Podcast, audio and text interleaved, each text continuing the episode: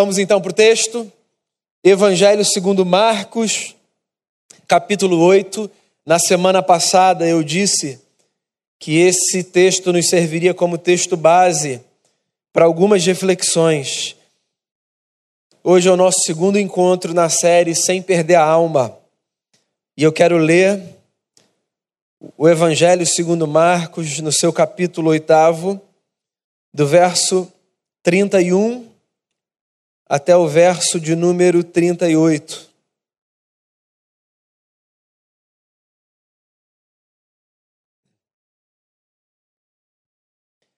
Diz assim a palavra: Então ele começou a ensinar-lhes que era necessário que o filho do homem sofresse muitas coisas e fosse rejeitado pelos líderes religiosos, pelos chefes dos sacerdotes e pelos mestres da lei fosse morto e três dias depois ressuscitasse. Ele falou claramente a esse respeito. Então Pedro, chamando-o à parte, começou a repreendê-lo. Jesus, porém, voltou-se, olhou para os seus discípulos e repreendeu Pedro, dizendo: Para trás de mim, Satanás. Você não pensa nas coisas de Deus, mas nas dos homens. Então ele chamou a multidão e os discípulos e disse: se alguém quiser acompanhar-me, negue-se a si mesmo, tome a sua cruz e siga-me. Pois quem quiser salvar a sua vida, a perderá. Mas quem perder a sua vida por minha causa e pelo Evangelho, a salvará. Pois que adianta o homem ganhar o mundo inteiro e perder a sua alma? Ou o que o homem poderia dar em troca da sua alma? Se alguém se envergonhar de mim e das minhas palavras nesta geração adúltera e pecadora, o filho do homem se envergonhará dele quando vier na glória de seu Pai com os santos anjos. Essa é a palavra do Senhor. Uma das palavras mais em voga no nosso tempo é tolerância. Você já deve ter ouvido diversas vezes diversos discursos que falam exatamente sobre esse exercício que a gente deve fazer.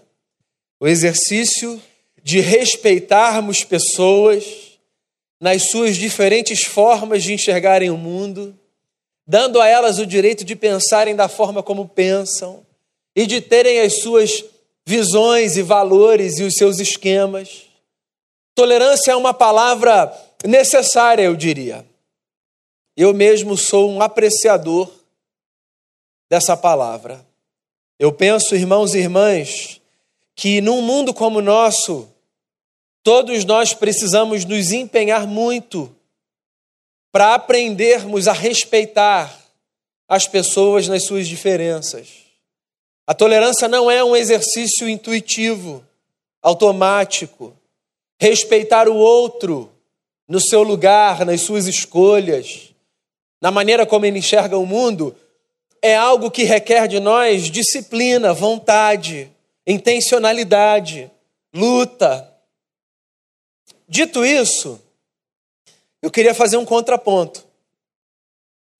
Porque, por mais que seja extremamente importante a gente trabalhar para que essa sociedade seja uma sociedade tolerante, também é extremamente importante a gente se conscientizar do que a tolerância é e talvez a melhor forma da gente falar sobre isso seja pensando, primeiro, no que a tolerância não é. Às vezes a gente consegue definir algo eliminando aquilo que aquele algo não é. Por detrás de uma palavra, você já deve ter percebido isso, existe uma possibilidade quase que inesgotável de significados às vezes. A gente pode falar de uma coisa falando, na verdade, de coisas completamente distintas, ou a gente pode usar uma mesma expressão e por detrás dela pensar em coisas completamente distintas.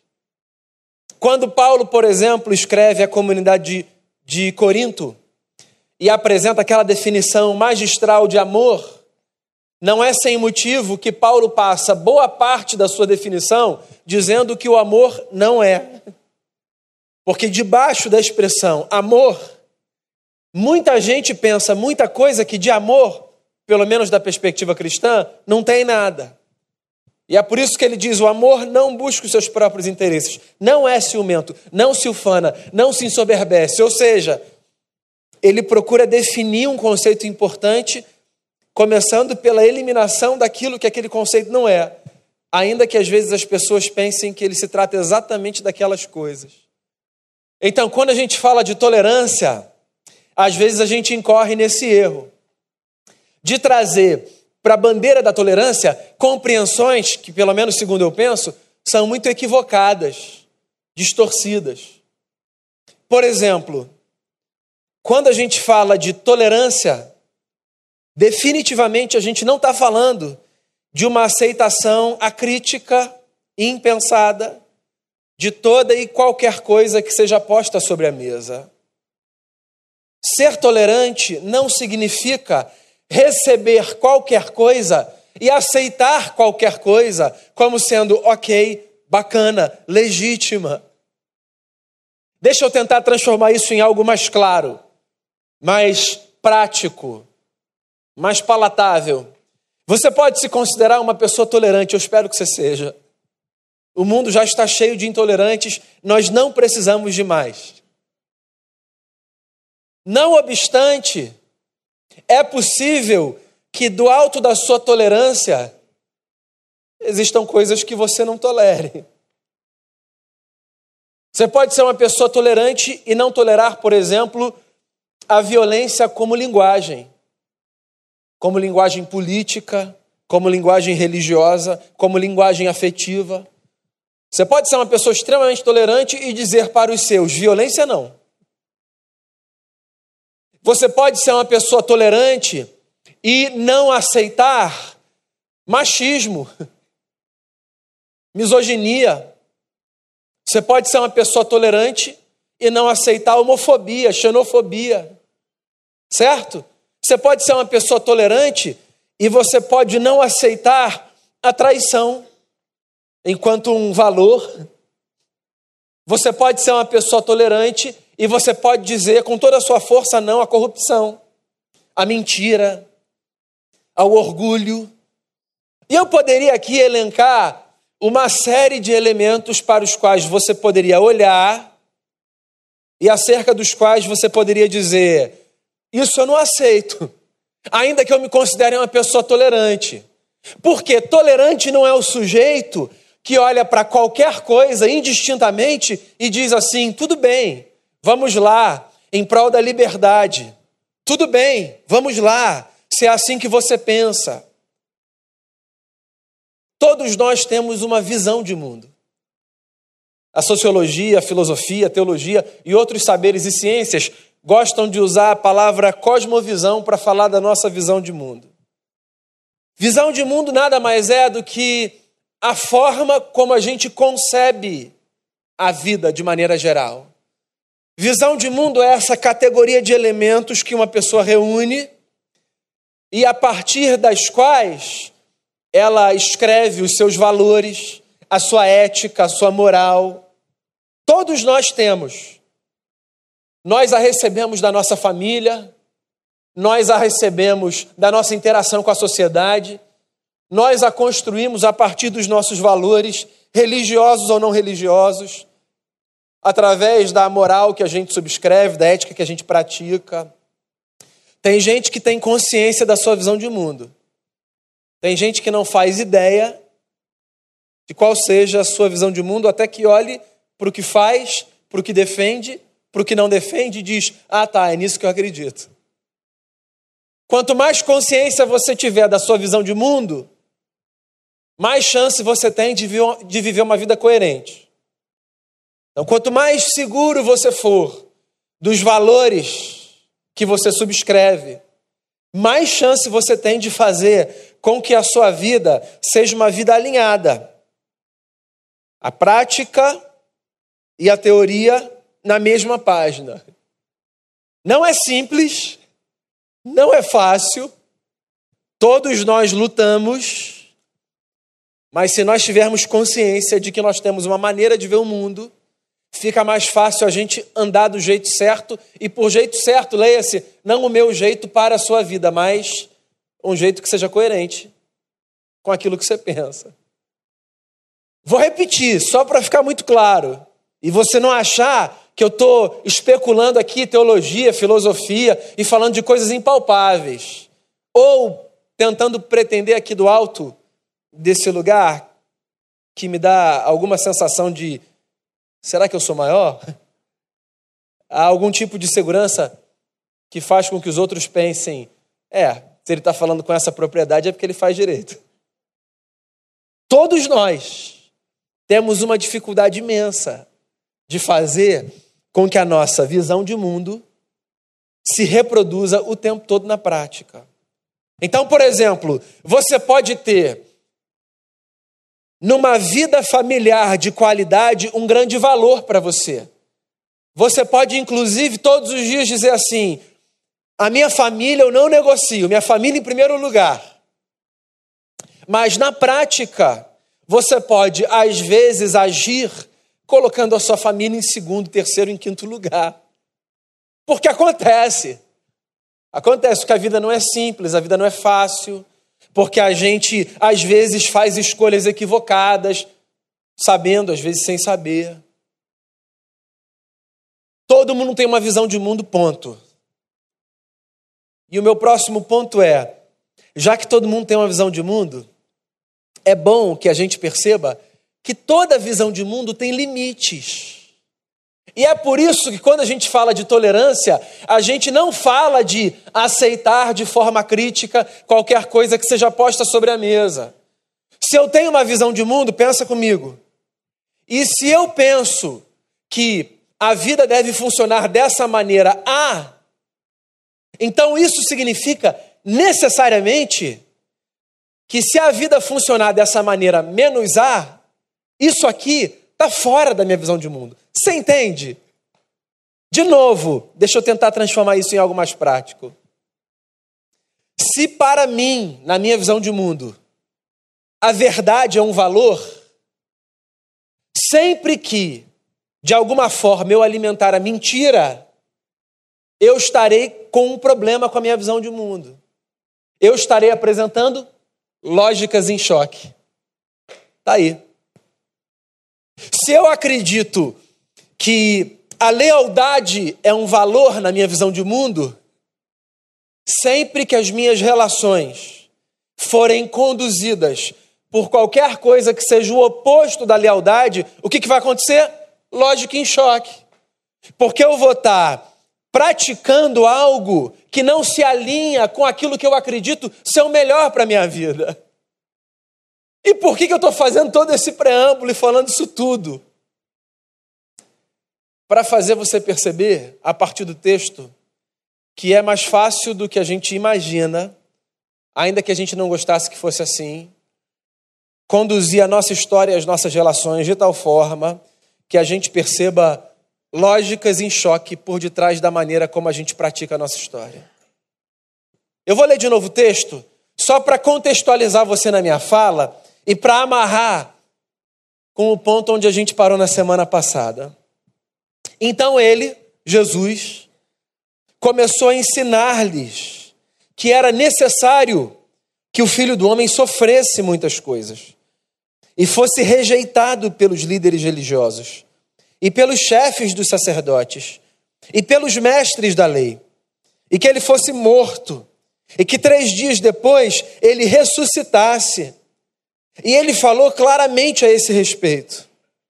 Mas Pedro, chamando-o à parte, começou a repreendê-lo. A gente parou aí na semana passada, né? Na constatação de que às vezes nós cristãos abraçamos uma visão petrina de mundo, mais do que cristã. Nós, cristãos, às vezes, somos empurrados por essa ideia falaciosa de que, porque nós somos cristãos, nós necessariamente precisamos triunfar. Semana passada a gente conversou sobre isso, né? Sobre o problema do triunfalismo como um mal que faz a gente perder a alma. E só para que fique muito claro, quando eu falo de perder a alma, eu não falo de perder passaporte para o céu, de perder salvação ou qualquer coisa do tipo. Eu falo sobre a tragédia de nós vivermos como pessoas desalmadas Walking Deads vivos. gente que anda por aí, mas que perdeu o essencial. O Pedro, se momentaneamente, ou se de fato acreditava nisso, embebido por essa ideia de que o Cristo não podia sofrer, quando Jesus disse assim: é necessário que o filho do homem sofra, todos sofremos. Pedro chama Jesus no canto e repreende Jesus. Dá uma palavra dura de correção. E a gente parou aí na semana passada, né? Mas a continuação do texto é fascinante. Porque o que você tem em ato contínuo da tentativa de Pedro de repreender Jesus é Jesus olhando para o povo, olhando para Pedro e dizendo em alto e bom tom: Para trás de mim, Satanás, você não pensa nas coisas de Deus, você pensa nas coisas dos homens. Não precisava nem continuar a frase, né? Só um para trás de mim, Satanás, já vai lá no fundo da alma, né, gente? Satanás não é, não é um xingamento assim que a gente tolera, né? Você ser chamado de Satanás. Jesus olha para um amigo, arreda de Satanás, sai daqui, diabo. Você não pensa nas coisas de Deus, você pensa nas coisas dos homens. Primeiro, Pedro, quando repreende, chama Jesus no canto. Jesus devia estar num dia um pouquinho mais sensível. Que Jesus, pelo menos segundo Marcos, no meio de todo mundo, olha para todo mundo e fala: Pedro, arreda de Satanás. Quem quiser ouvir, que ouça. Todo mundo tem um dia desse, né? Falei, pronto. Satanás é uma palavra carregada, né? Literalmente, essa palavra significa opositor. E eu imagino que o Pedro, enquanto um homem daquele tempo, versado naquele idioma, entendeu a palavra muito mais como você está como um opositor do que você é um anjo que caiu do céu. Essa leitura é muito posterior na história da igreja. O Pedro entendeu o recado. O que Jesus estava dizendo é: Pedro, se afasta com essa mentalidade opositora. Se afasta, meu amigo. Se afasta porque desse jeito que você pensa, se você permanecer diante de mim, a gente vai ter um problema de lógica aí. Porque essa sua forma de enxergar a vida, Pedro, não combina com a forma como eu enxergo a vida e com aquilo que eu ensino para aqueles que querem aprender de mim. Jesus era um mestre. Jesus não estava dizendo com isso, eu não sei conviver com quem pensa diferente. Jesus estava olhando para um discípulo um homem que havia aberto seu coração para aprender dele. Quando a gente abre o nosso coração para a gente aprender de alguém, a gente abre a nossa vida para que esse alguém tenha sobre nós o direito de dizer: Isso aí está muito errado, hein? Se esse alguém vai escolher continuar caminhando daquele jeito ou mudar a sua forma de caminhar, é uma outra discussão. Mas quando eu me abro para aprender de alguém, eu dou a esse alguém o direito de me dizer se aquilo aos seus olhos está certo ou se está errado. E Jesus está deixando muito claro, porque outros discípulos estavam ali e Jesus queria ensinar para todo mundo. E Jesus queria fazer todo mundo perceber que caminhar com Ele implica em necessariamente abandonar todos os valores e todas as ideias que não se harmonizam com a sua ética. Na prática, amigo e amiga, o que eu estou dizendo é o seguinte: quando você se dispõe a ser um seguidor ou uma seguidora de Jesus, você necessariamente admite que para a sua vida agora, você não considera mais todas as coisas possíveis, cabíveis. Quando você se dispõe a seguir a Jesus de Nazaré, você assume para si o ônus de não ser mais o critério último que diz acerca da sua própria vida o que vale e o que não vale. Vê se você me entende. É claro que no final das contas a escolha é sua. Você já deve ter percebido isso. Você não é uma marionete nas mãos de Deus. Deus não trabalha com você como um ventríloco com o seu boneco fazendo com que a sua boca se abra, reproduzindo palavras que são dele, fazendo com que você perca a sua autonomia. Deus não trabalha assim. De tal forma que ou nós nos empenhamos para a boa vida, ou nós não viveremos a boa vida. Em todos os sentidos. Certo? Você é um filho de Deus, uma filha de Deus, assim você se chama. Você crê que Deus cuida de você.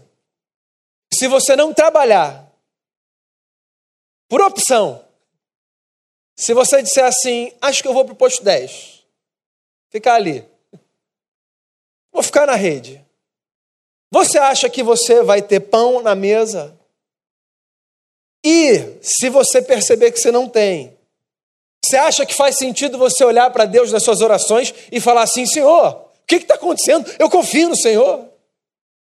Ora, é um exemplo muito simples para te lembrar que o fato da gente caminhar com Deus e acreditar nas promessas de Deus não faz com que a gente esteja isento da nossa responsabilidade de fazer aquilo que Deus manda a gente fazer. Trabalhar pela boa vida. E boa vida não no sentido pejorativo da palavra, pela vida boa, sabe? Pela vida de qualidade pela vida que nos dá a graça de comer o pão, de pagar as contas, de fazer o que a gente gosta de fazer, às vezes com luta. Ora, se isso funciona nessa dimensão prática do trabalho, porque eu sei que você sabe que se você não trabalhar, você não vai ter dinheiro na conta. Eu sei que você sabe disso. Que Deus não paga a conta. Deus não paga a conta. Deus não paga boleto. Se disseram para você que Deus paga boleto de crente, esquece. Deus não paga boleto. Deus não tem senha de banco. Você sabe disso. Só que, para outras coisas que não são tão óbvias, às vezes a gente se esquece. E a gente se esquece, por exemplo, que a boa vida em outros aspectos, da qualidade das relações, da consciência tranquila, da boa postura enquanto cidadão, do bom convívio na igreja ou em qualquer outro núcleo social, de um bom casamento, de uma boa relação com os filhos. A boa vida requer da gente boas práticas. De tal forma que, se eu for um estúpido na minha forma de lidar com as pessoas que me cercam, eu dificilmente desfrutarei de uma boa vida nas minhas relações. Porque a estupidez apresenta uma lógica em choque com aquilo que o Evangelho apresenta como um valor para a vida. É engraçado. A igreja é tradicionalmente, lamentavelmente, conhecida como essa comunidade castradora, certo? A igreja é conhecida na sociedade como a comunidade que castra. A igreja é a que diz assim: ó, você pode, você não pode. Aqui você pode ir, aqui você não pode ir. Com fulano você pode andar, com fulano você não pode andar.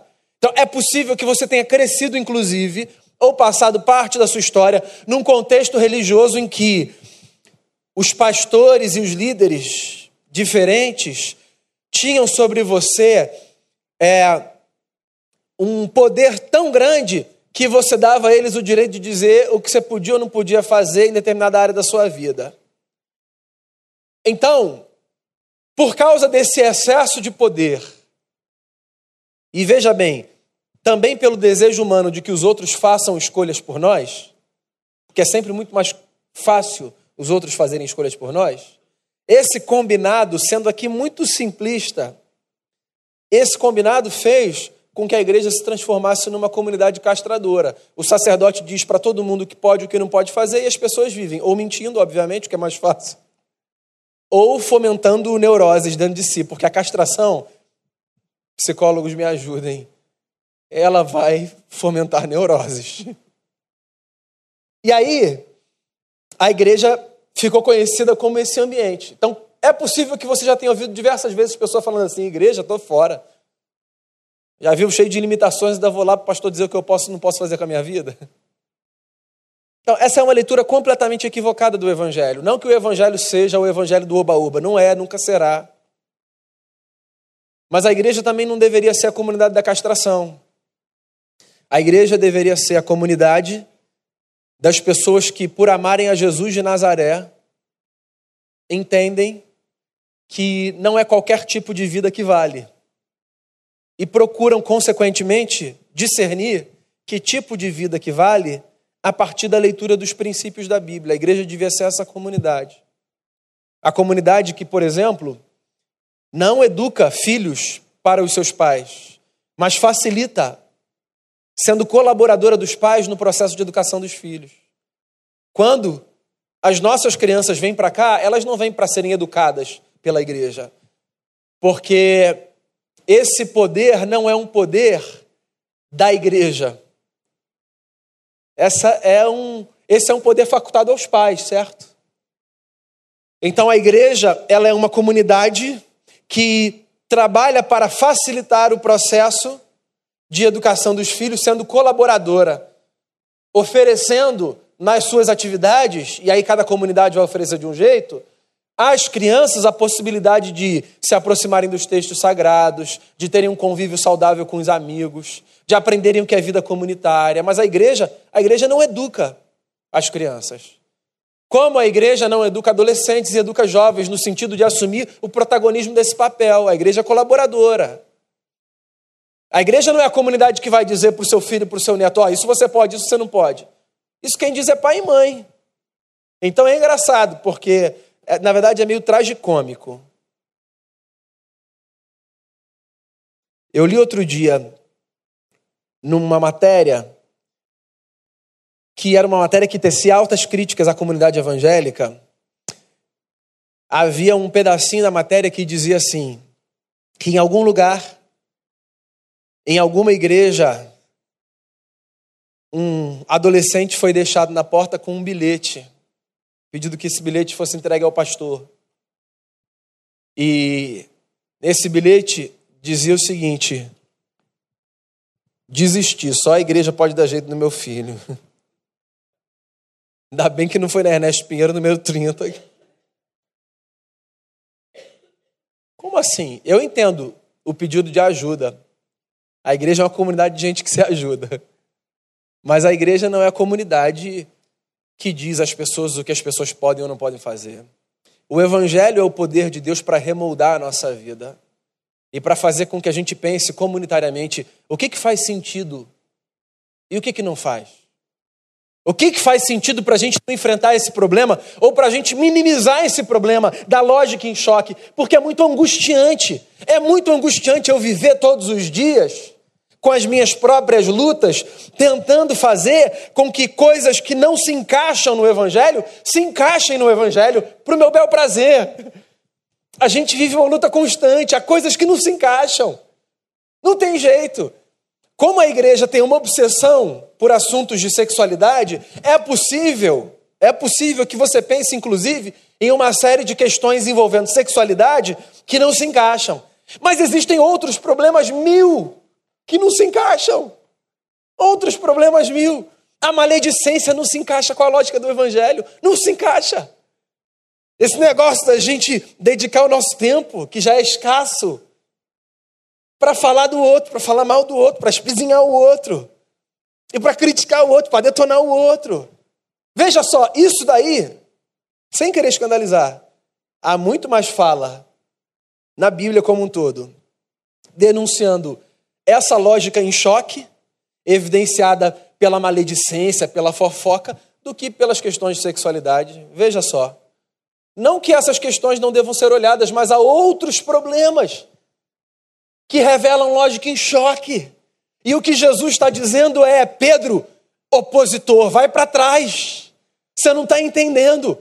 Você não pensa as coisas de Deus, você pensa as coisas dos homens. E aí é evidente que aqui Jesus está fazendo uma contraposição. Não que tudo que seja do homem é oposto ao que é de Deus. Jesus só está dizendo o que Moisés já tinha falado, e os profetas também, e o que Paulo vai falar, que existem em nós desejos que não se harmonizam com os desejos de Deus. E sempre que a gente perceber essa luta pelo bem da nossa alma, é de bom tom que a gente deixe, pela falta de expressão melhor, Deus prevalecer. Deus não precisa que a gente deixe ele prevalecer, mas você entende? É de bom tom que a gente diga, ok, isso não. Aí Jesus encerra pelo menos essa sessão que eu quero trazer para hoje, dizendo assim: agora não mais para Pedro, mas para a multidão. Se alguém quiser me acompanhar, negue-se a si mesmo, tome a sua cruz e me siga. Pois quem quiser salvar a sua vida, a perderá. Mas quem perder a sua vida por minha causa e pelo Evangelho, a salvará. O que, que Jesus está falando com isso? De novo, o que, que Jesus não está falando? Ele não está falando que a caminhada do Evangelho é uma caminhada de sofrimento e de negação constante e de dor. Ele não está falando disso. Jesus não está sintetizando nos detalhes o que significa caminhar com Ele. Você caminha com Ele, você tem muita alegria. O que ele está dizendo é que, às vezes, o que ele tem para a gente, enquanto projeto de vida, não pense especificamente em detalhes, tá? É o oposto daquilo que a gente concebe. Então, é possível, por exemplo, que você tenha chegado a uma igreja, esta ou qualquer outra, pensando, agora minha vida vai deslanchar. Você está aí, ó, esperando os humilhados serem exaltados. Talvez sem entender até agora que não tem a ver com isso, deslanchar nesse sentido. Quem quiser salvar a sua vida vai ter de perder. Jesus. Não existe mestre mais fascinante. Pode acreditar. Não existe projeto de vida que faça mais sentido do que aquele de depositar aos pés do Cristo a sua história. Não obstante, amigos e amigas, caminhar com Jesus significa deixar de caminhar com todos os outros mestres. Entende? Quando eu olho para a cruz e eu digo assim, é aquele que foi parar lá e que de lá desceu, voltando à vida ao terceiro dia. É a ele que eu devotarei a minha vida. Isso significa, consequentemente, que eu então não devotarei a minha vida a mais nenhum outro Deus. E por nenhum outro Deus eu não me refiro apenas nem principalmente a deuses de outras religiões. É fácil a gente não devotar o coração a deuses de nenhuma outra religião. Eu estou falando a você não permitir que outras coisas e outras pessoas ocupem esse espaço na sua história. Porque quando eu digo sim a Jesus, mas confio mais nas minhas habilidades, nos meus recursos, do que em Jesus, há lógicas em choque. E quando eu digo, eu quero aprender de ti, Jesus, mas digo também, eu sou esse cara, quem quiser conviver comigo vai ter que lidar com isso. Há lógicas em choque. E quando, no segmento de Jesus, eu uso a minha boca mais para amaldiçoar do que para abençoar, para destruir do que para construir, há lógicas em choque. Fica tranquilo. Jesus também pagou por esse pecado. Ninguém vai para o inferno por causa de lógicas em choque, se esse é o seu medo. Tem gente que se movimenta para o céu com medo do inferno. Então, check, não se preocupa com isso. A questão não é céu ou inferno, a questão é vida. Para a vida aqui ter qualidade, eu e você, todos os dias, precisamos nos esforçar constantemente para que haja harmonia entre o que a gente professa e entre o que a gente vive. É um desafio diário, mas a graça do Cristo, que não desiste da gente, que ama até o fim, possibilita que a cada novo dia a gente se esforce mais uma vez, dando mais um passo na direção de sermos o tipo de gente que Ele deseja que a gente seja. Vamos fazer uma oração? Coloque sua vida diante dele, em gratidão, Faça um exercício de refletir, aproveitando esse momento, de refletir sobre o que você deseja eliminar e peça a Ele para que Ele te dê graça.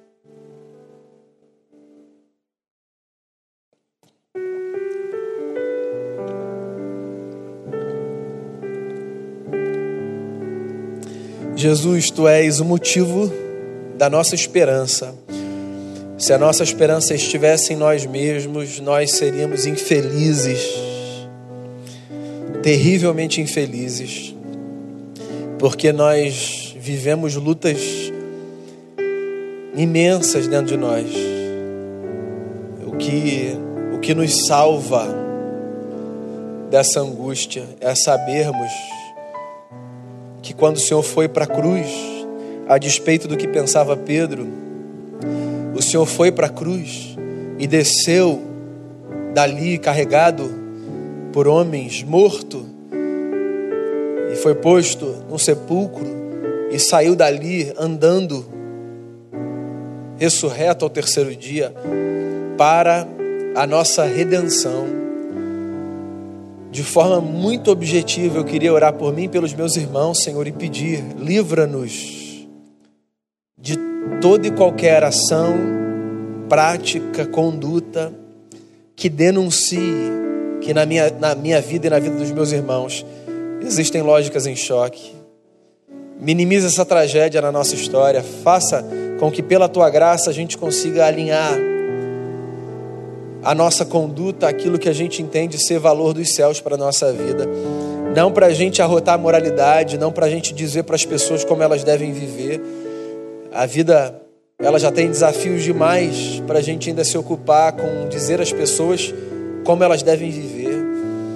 Que a gente faça isso para a gente ser uma inspiração e para a gente viver de forma leve, para que os nossos relacionamentos sejam saudáveis. Coloco diante de Ti o nosso coração. Eu te agradeço pela Tua palavra, pelo Teu Evangelho. Ajude-nos por graça e por misericórdia, em nome de Jesus. Amém. Amém.